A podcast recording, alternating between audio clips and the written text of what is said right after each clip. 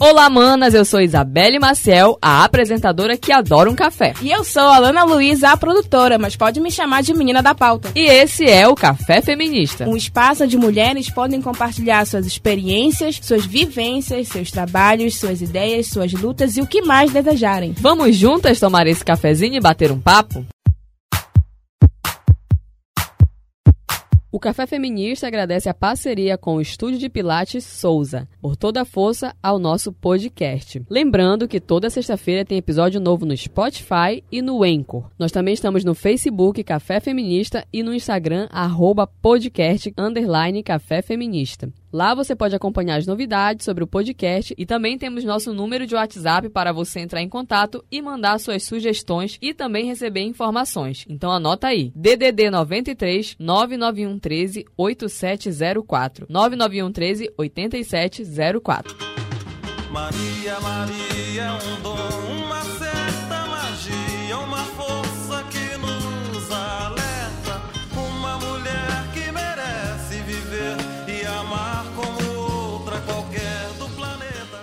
Maria, Maria é um dom, uma certa magia, uma força que nos alerta. Uma mulher que merece viver e amar como outra qualquer do planeta. E é assim que nós mulheres devemos ser, nós devemos viver tudo o que quisermos e o que desejarmos e sermos amadas e nos amarmos. Para bater mais um papinho feminista aqui no nosso café, Hoje estamos recebendo ela para tomar esse cafezinho. Mara Régia, jornalista, publicitária, radialista e que é a voz de muitas mulheres do Brasil. Eu tenho a honra de estar do lado dela agora aqui no nosso estúdio para bater um papo. Seja bem-vinda, Mara, ao nosso Café Feminista. Oh, que maravilha poder estar com você, Isabelle, Maciel. Pois é, é sempre muito bom. Café, indiscutivelmente, é uma das coisas mais gostosas do mundo. E bate-papo feminista não tem coisa melhor.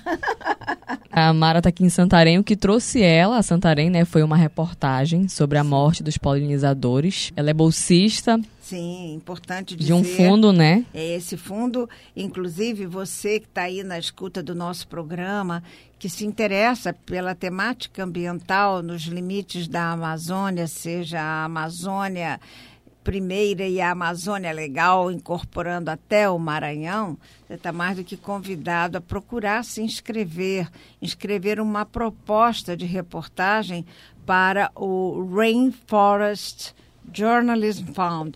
Esse é um fundo que apoia jornalistas nos limites da Amazônia, que cobrem questões ambientais e tudo isso com o apoio do Pullet Center, né? Então, é muito bom estarmos amparados por um apoio que nos dá a condição de viajar pela Amazônia, que é uma questão que nos desafia duplamente, não só pelos enfrentamentos previsíveis quando você está em defesa da floresta em qualquer lugar desse território, seja também pela questão logística, cada vez mais caro, quase impossível viajar pela Amazônia, né? E felizmente conseguimos chegar até aqui de Santarém Belterra e daqui vou para Manaus, ainda viajo alguns dias até voltar a Brasília onde, como você sabe, Isabelle, foi inclusive tema do seu TCC, eu apresento diariamente o programa Viva Maria, que é pioneiro nas questões de gênero, nessas questões que mais do que nunca a gente precisa discutir, questões ligadas à vida, à imagem das mulheres, um tema sempre muito candente. Né? Exatamente. O que trouxe a Mara até Santarém né, foi essa reportagem que ela está fazendo a partir desse fundo, mas o que trouxe a Mara no Café Feminista foi essa grande experiência que foi e que continua sendo o Viva Maria, que é um programa pioneiro na luta das mulheres, que inclusive proporcionou muitas conquistas para as mulheres, para as ouvintes, e a gente vai bater esse papinho hoje um pouco para você, mulher, que de repente não conhece a história do Viva Maria, para conhecer então, Mara. Eu queria que você me contasse um pouquinho como foi esse começo o que te levou para o rádio, o que te levou a lutar por nós mulheres aí, suas ouvintes, as Marias, como você chama carinhosamente? É muito difícil a gente planejar o que vai ser na vida, porque a gente quer ter voz ativa, como já canta Chico Buarque de Holanda, do nosso destino mandar, mas eis que chega a roda viva e carrega o destino para lá. Então, assim, eu que sempre sonhei ser artista, artista plástica, é, cheguei aí para Londres para justamente fazer história da arte e lá conviver mais de perto, né, com os museus que são por encantamento, verdadeiras escolas como a Tate Gallery, onde você tem a oportunidade de estudar várias escolas, né? seja o surrealismo, seja o expressionismo alemão, enfim foi realmente uma oportunidade única e eu achava que ao voltar para o Brasil, depois de ter vendido alguns quadros lá em Notting Hill, né, eu ia conseguir espaços nas galerias da vida. Mas eis que chega a Roda Viva e lá vou eu para a Universidade de Brasília fazer publicidade. E lá para as tantas, um amigo diz assim: Nossa, Mara Regia, estão criando uma emissora para falar para a Amazônia. Aí eu falei: Ah, é? Ele falou: É, por que, que você não vai lá? Faça o teste. Eu falei: Menino, você enlouqueceu? Eu nunca pilotei microfone na vida, muito menos conheço a Amazônia. O que, que eu vou fazer lá? Ele falou: Eu tenho certeza que você dá para esse negócio. E aí, de tanto insistir, eu falei: Sabe o que mais? Não vou perder nada. Vou lá. E aí foi paixão à primeira vista, né? Hoje eu tenho até uma abstinência. não posso ficar sem microfone. Mais de dois dias, três, ai, eu já fico me coçando. Então, eu comecei no rádio por acaso, né? Como todas as carreiras, por mais que você planeja, existem sempre sobressaltos, né? Agora, o mais importante no rádio, na minha vida, foi justamente ter a oportunidade de criar, virado na música de Milton Nascimento, uma música que é um hino na luta das mulheres e especialmente especialmente as latino-americanas, não é? Então, a gente desenvolver um programa que foi, na verdade, um projeto de políticas públicas, porque graças ao Viva Maria e como ele viveu intensamente com três horas de programação diárias, de segunda a sábado, a década definitiva para a cidadania das mulheres do Brasil, a gente pôde ser um megafone nas ruas, mais do que constante, chamando as mulheres à mobilização para assinarem licença maternidade, licença paternidade, creche de 0 a 6 e todos esses direitos que até hoje estão aí fazendo com que a gente tenha uma melhor oportunidade de vida e a tão sonhada igualdade entre os homens, já que o trabalho masculino normalmente relega a nós mulheres o fazer cotidiano da educação dos filhos, da arrumação da casa, da lavagem da roupa, enfim lava roupa todo dia. Que agonia! Vamos dividir essas tarefas, Maria. Você citou agora há pouco algumas ações né, do Viva Maria e ele também realizou muitas conquistas para as mulheres, entre elas o Fórum de Mulheres. Sim. Primeira Delegacia da Mulher e Conselho dos Direitos da Mulher. E eu queria saber de você como é agora olhar um pouco para trás, assim, ver que você, através de um programa de rádio, pôde mobilizar tantas mulheres e realizar essas conquistas super importantes assim. Ah, não fui eu, foi o momento da vida, né? Foi o momento da vida brasileira. Essa coisa mágica de você estar no lugar certo, na hora exata para as coisas acontecerem. Nós tínhamos um auditório absolutamente obsoleto na rádio, onde antes funcionava uma televisão, e aí resolvemos nos reunir para nos mobilizarmos em função, inclusive, de um crime bárbaro que matou a estudante Thaís Mendonça, ainda nos anos 80, e o namorado Marcelo Bauer, até hoje fugitivo, sem pagar pelo crime, né, estava no foco das nossas ações para que a polícia acelerasse a busca e levasse ele à cadeia. Infelizmente, justo por força do poder que rodeava a família desse rapaz, o pai, inclusive militar, nós não conseguimos avançar nessa proposta. Mas, em compensação, devido ao número de vezes que fomos para as ruas com megafone em punho, batendo panela, pedindo justiça para Thaís Mendonça, porque achávamos que esse crime não poderia ficar em vão. Uma menina que só porque terminou o namoro foi morta covardemente com. não foi nem facada foram perfurações feitas com caneta esferográfica no pescoço dessa menina e com isso ela veio a falecer e nós não quisemos em momento algum abrir mão de pensarmos uma política pública que pudesse amparar as mulheres nessa questão da violência que até hoje é tão grave, que nos avilta. Basta ligar a televisão. Ligou um BBB da vida, já sabe o que é assédio, já sabe como nós estamos lidando com o respeito em relação às mulheres na mídia brasileira.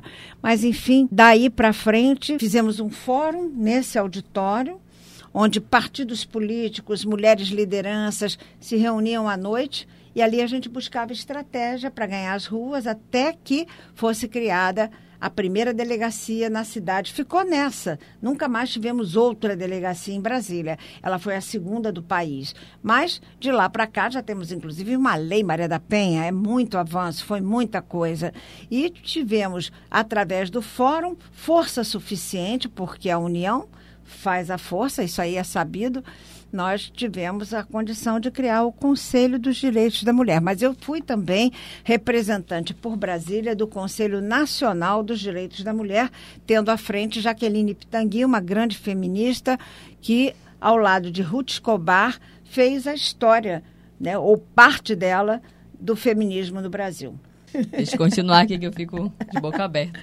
Ah. Mana, você que está ouvindo deve estar tá também maravilhada com a história da Mara Regia, do programa Viva Maria, para você ver como nós sim podemos fazer a força através da comunicação, né? sim. né? Então, por isso é importante você que está ouvindo agora vir junto com a gente no podcast Café Feminista para a gente se espelhar nessa experiência radiofônica que foi Viva Maria e também fazer essa movimentação aqui em Santarém, realizar conquistas, realizar encontros e fazer essa união. E a gente tem mais uma informação importante aqui também, né, que a data de estreia do Viva Maria, dia 14 de setembro de 1981, ela foi é nomeada também como Dia Latino-Americano da Imagem da Mulher nos Meios de Comunicação. Foi. Mais uma data histórica dentro da história do Viva Maria. Pois é, e essa data acabou incorporando-se à agenda de lutas das mulheres. A Sim. gente tem o 8 de março, a gente tem uma série de datas que nos colocam em movimento. E essa é mais uma. O 14 de setembro foi uma data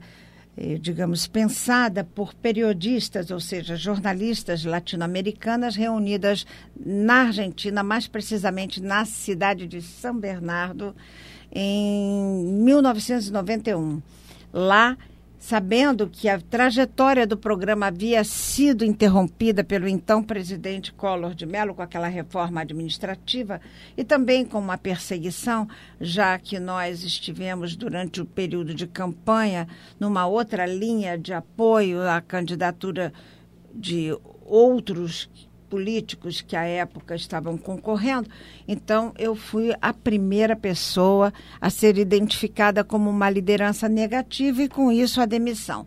E elas, em protesto, criaram essa data, 14 de setembro, Dia Latino-Americano e Caribenho da Imagem da Mulher nos meios de comunicação. Mais recentemente, nós estivemos na Argentina e, em torno da data, criamos a rede continental de periodistas com visão de gênero em todo o continente americano. Então, nós estamos hoje aí numa perspectiva de fazermos inclusive um grande encontro e nele não vão faltar as nossas guerreiras paraense, as nossas mulheres de Santarém, que como você, Isabelle Maciel, estão aí totalmente comprometidas com uma luta pela igualdade, pela justiça e pela paz que todos nós merecemos. Mara Regia sempre com palavras muito bonitas, muito poéticas, comunicando para as mulheres. E acho que foi justamente essa intimidade que você cria, assim, essa forma de comunicar que trouxe tantas ouvintes, que trouxe tanta admiração. Eu mesma não conhecia a história de Viva Maria, né, até, sei lá, uns dois, três anos atrás. E quando eu ouvi falar a primeira vez, eu fiquei uhum. completamente apaixonada pela história. Ai, que bom. E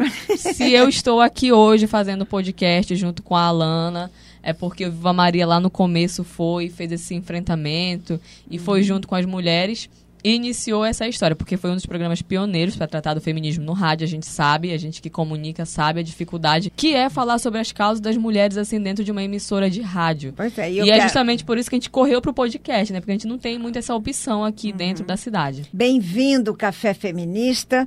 Eu quero agora assar ali um pãozinho de queijo para a gente poder continuar essa prosa e convidar toda a audiência do café para tomarem café com a Mara Régia diariamente. Você entra também no site da Rede Nacional de Rádio. Escreva aí, Rede Nacional de Rádio. ponto EBC. Não é ABC, é EBC, Empresa Brasil de Comunicação.com.br. E aí você é só baixar um pouquinho a página e você vai ver um quadradinho escrito Viva Maria. Clica e lá estão arquivadas todas as nossas edições. Eu aplaudo você, Isabelle, a Lana também, que em boa hora estão aí servindo esse café. Não sei se é com pão, se é com prosa, mas é feminista, graças a Deus. Foi um prazer estar com você aqui, Bom, querida. é, a gente agradece, Mara, a sua participação. É de um dia histórico pra gente aqui no Café Feminista. Vai ficar até gravado aqui a data e o dia que Mara Regis esteve aqui no estúdio para gravar junto com a gente. E você chama as suas ouvintes de Marias, né? A gente chama as nossas de manas aqui. Ai, que bom. É, e eu queria que você deixasse então um recado para as nossas manas aí, para que elas não desistam. Então, façam de tudo para que jamais vocês percam a força, a raça e a fé, como diz Milton Nascimento nessa música que, que compôs com Fernando Brant e que é um verdadeiro hino. E olha, quando a vida estiver muito difícil, cante, cante, dance. E se puder, grite muito alto por seus direitos, pela sua cidadania, viu? Contamos com essas manas valorosas, mulheres guerreiras. Uh, maravilha. É isso aí. Beijo para vocês. Muita fé, muita saúde.